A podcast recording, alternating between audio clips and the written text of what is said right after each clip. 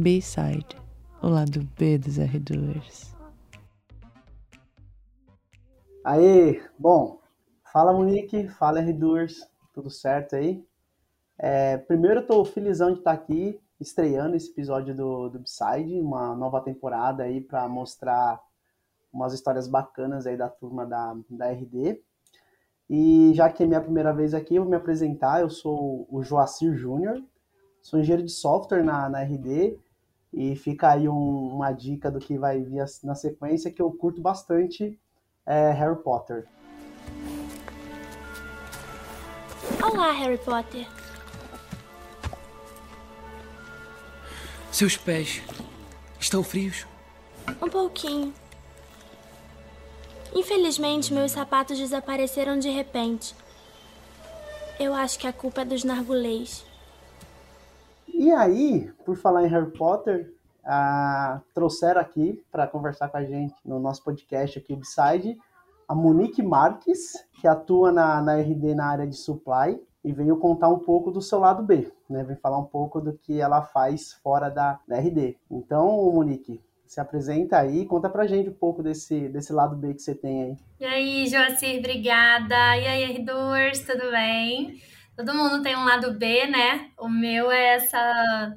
É, além de estar tá negociando com os fornecedores, estar tá vivendo aí essa, essa realidade de mundo corporativo na RD, eu sou dubladora também. É, eu trabalho com dublagem desde muito pequena, desde os 11 anos de idade.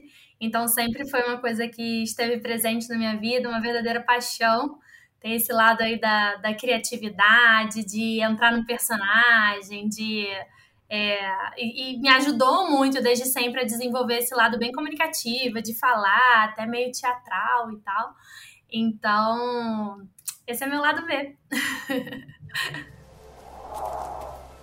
então, você conhece alguém que morreu? Minha mãe. Ela era uma bruxa extraordinária, mas gostava de fazer experiências. E um dia um feitiço deu errado. Eu tinha nove anos. Meus pêsames. É, foi bem horrível. Eu fico muito triste por isso às vezes. Mas eu tenho meu pai. O que de fato é, despertou de você a vontade de ser dubladora? Na verdade, eu comecei a dublagem porque a minha madrinha é uma grande dubladora brasileira é, dubla várias personagens mulheres famosas. E daí ela me levou para o estúdio muito pequeno, eu achei o máximo, comecei a brincar. E quando eu vi, tava fazendo curso, tava me profissionalizando.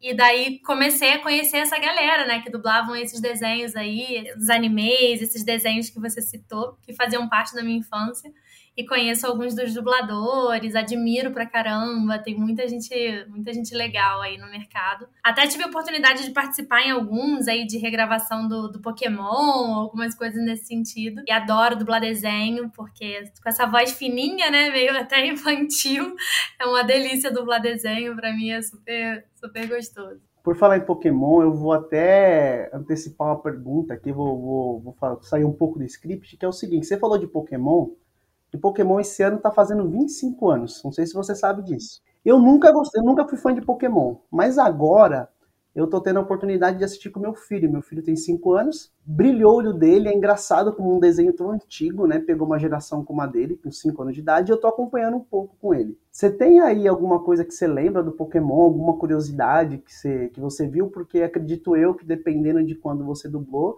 você ainda era bem menina, assim, provavelmente se acompanhava como fã, né?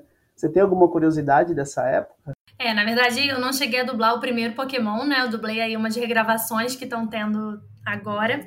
Mas eu cheguei a conhecer o Pikachu, o Ash, e aí tinham muito aquelas brincadeiras fora do estúdio de ficar é, imitando lá a equipe Rocket e essas.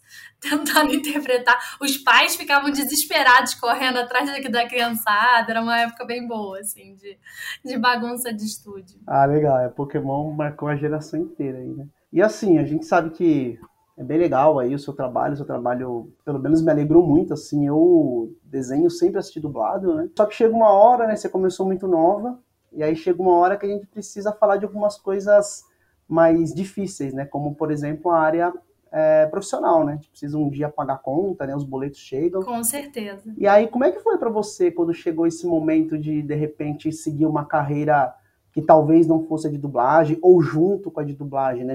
Como é que chegou esse momento para você?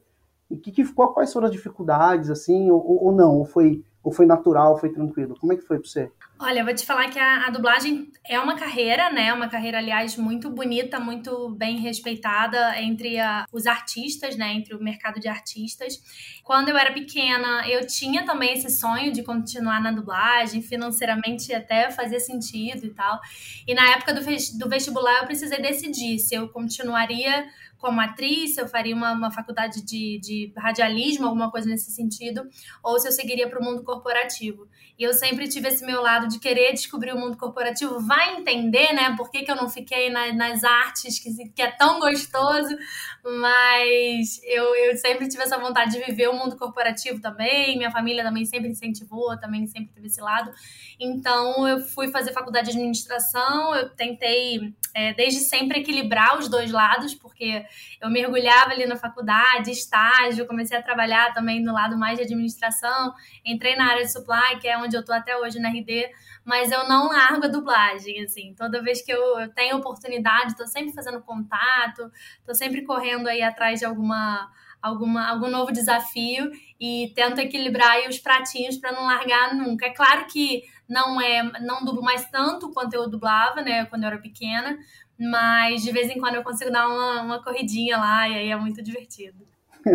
Legal, que bom que dá para você continuar, no final das contas, equilibrando as duas carreiras, né? A gente não perde você nem na RD e nem na, na nos desenhos, nas, nas, novelas, né? O trabalho que aparecer, né? Bom, você contou um pouco aí do seu, do seu lado B e tal, né? dos trabalhos que você fez. Você consegue contar pra gente, assim, um rol dos personagens que te marcou, ou que de repente te trouxeram mais visibilidade, alguma repercussão muito grande de sei lá, de repente sai na rua, as pessoas reconhecem a sua voz, assim. Teve alguns personagens que, que marcou bastante a sua vida, assim? Tava esperando esse momento pra gente voltar a falar de Harry Potter.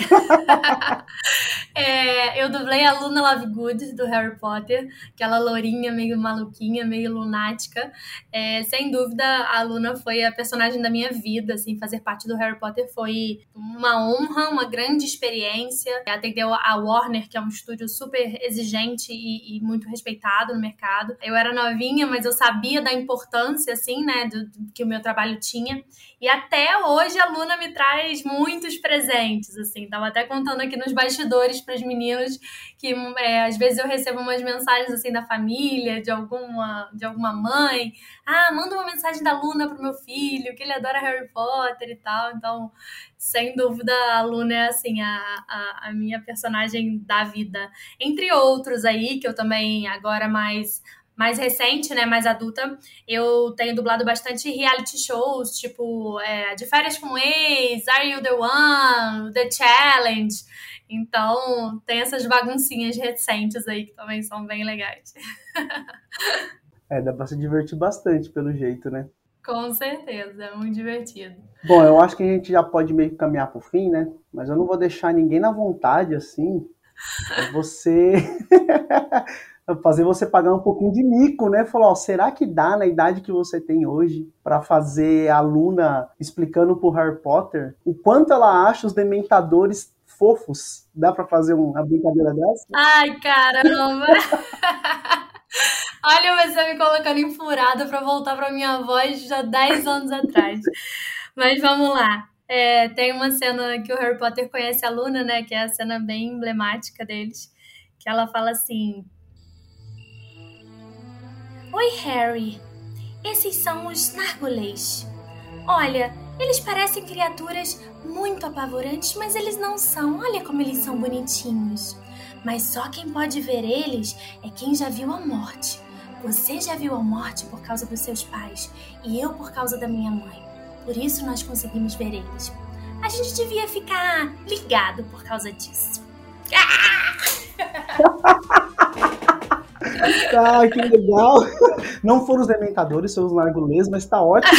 Verdade. Trocou troquei, troquei, troquei.